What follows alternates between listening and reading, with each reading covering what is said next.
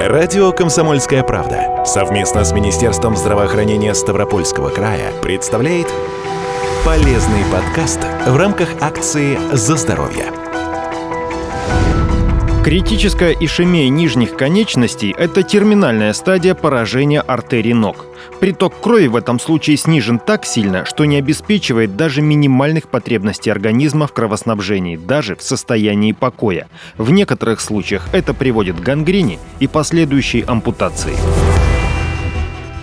Современное понятие медицинское звучит э, как хроническая ишемия, угрожающая потере конечности рассказывает врач по рентген-эндоваскулярным диагностике и лечению Ставропольской краевой клинической больницы Николай Писаренко ну, наверное, само по себе несет э, определенное объяснение в своем определении. Критическая ишемия нижней конечности – это немножко устаревшее понятие, но оно прочно вошло в обиход, поэтому мы пока пользуемся им для того, чтобы нашим слушателям было понятно, о чем мы говорим. В большинстве случаев причиной такого состояния становится атеросклероз периферических артерий.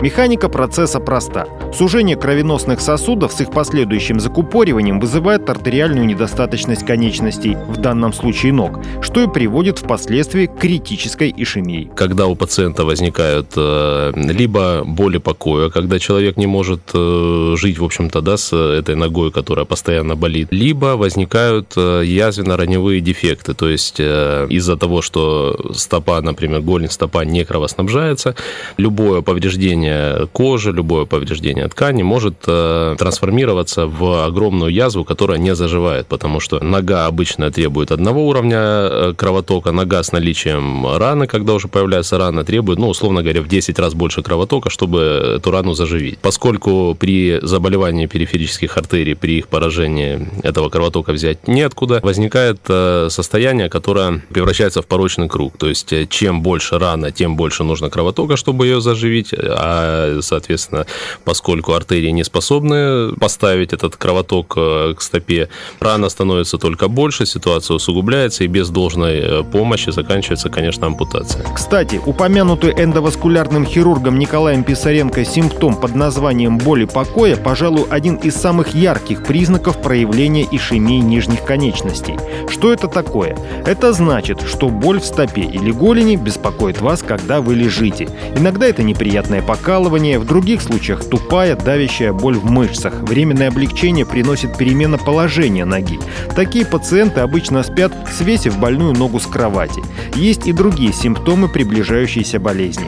Начинается оно, в общем-то, относительно безобидно. Начинается с состояния, которое называется перемежающая хромота. То есть э, человек э, ходит, э, ну и, например, там начинает чувствовать, что через 500 метров ходьбы, условно говоря, да, у него он должен остановиться и постоять, потому что у него возникают онемения в ногах, возникает боли в икроножных мышцах и так далее. То есть это состояние, которое ограничивает дистанцию без болевой ходьбы. Есть такой термин очень важный медицинский, то есть когда мы можем оценить, сколько человек может пройти. Пока это проявляется в достаточно большой дистанции, человек может на это не обращать внимания, не придавать этому особое значение. При дальнейшем прогрессировании атеросклероза, при дальнейшем ухудшении кровоснабжения стопы, эта дистанция постепенно может снижаться. Могут присоединяться какие-то острые состояния, связанные с тем, что на фоне там имеющихся сужений может возникать, например, тромбоз и становится резко хуже и так далее. И вот постепенно эта ситуация может привести а, и закончиться возникновением как раз критической ишемии, которая уже угрожает э, потерей конечности. Это состояние очень тяжелое. Оно тяжелое не только, собственно говоря, по ноге самой, да, как таковой, сколько тяжело общесоматически, поскольку влияет это на разные-разные системы, на разные-разные сосуды. И, как правило, если проблема есть в периферических артериях, в артериях нижних конечностей, поскольку в организме у нас все взаимосвязано, и, как правило, изолированных проблем не бывает, э, атеросклероз периферических артерий может говорить о том, что проблемы могут появляться и в сосудах сердца, и в сосудах, питающих головной мозг, и в аорте, и во многих местах. И, соответственно, наличие критической ишемии нижних конечностей у пациента нам говорит не только об угрозе э, его э, ноге, а в данном случае нам говорит о том, что этот пациент может быть тяжелый э, общесоматический. Им нужно заниматься, конечно, как правило, большой команде докторов различных специальностей для того, чтобы этого пациента стабилизировать, компенсировать, дать возможность ему заживить раны его, дать возможность сохранить опорную функцию ноги и, ну, собственно говоря, остаться с ногой и сохранить двигательную активность свою.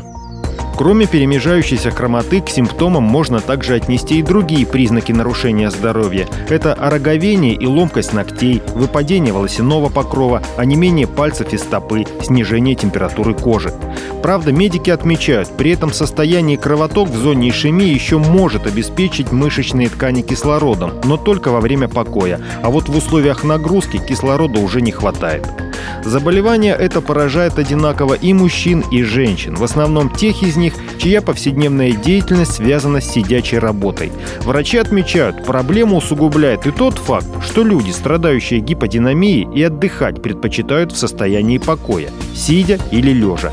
То есть кровеносная система и мышцы ног не испытывают полезной нагрузки. Кстати, ее отсутствие – это не единственная проблема, ухудшающая состояние нашего здоровья. Важными факторами риска является э, сахарный диабет, и важными факторами риска является наличие вредных привычек, таких как курение. Да? То есть это вот то, что влияет, ну, я всегда своим пациентам говорю, что вот есть факторы риска, которые несколько ухудшают прогноз, несколько там влияют на исход заболевания, а есть факторы риска, которые в разы просто нам меняют картину. Да? И вот э, к этим факторам риска в данной ситуации можно отнести сахарный диабет, который не корректирован, не коррегирован, то есть э, когда у человека зашкаливают сахара, да, он этим не занимается, запускает этот процесс, и это, конечно, все вызывает валовое ухудшение ситуации. И курение – это то, что в разы действительно ухудшает прогноз и по сохранению конечностей, и по выживаемости таких пациентов. Такому вредному фактору, как курение, стоит уделить чуть больше внимания. О том, что это действительно вредно, врачи всего мира говорят не одно десятилетие.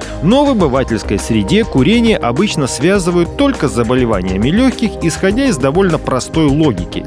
Чем мы вдыхаем табачный дым? Легкими. Что должно болеть в этом случае? Правильно, тоже легкие. Вот и получаем мы по всей стране горе пациентов с байками о том, что и он, и его отец, и отец отца курили по 30-40 лет, а умерли от инфаркта.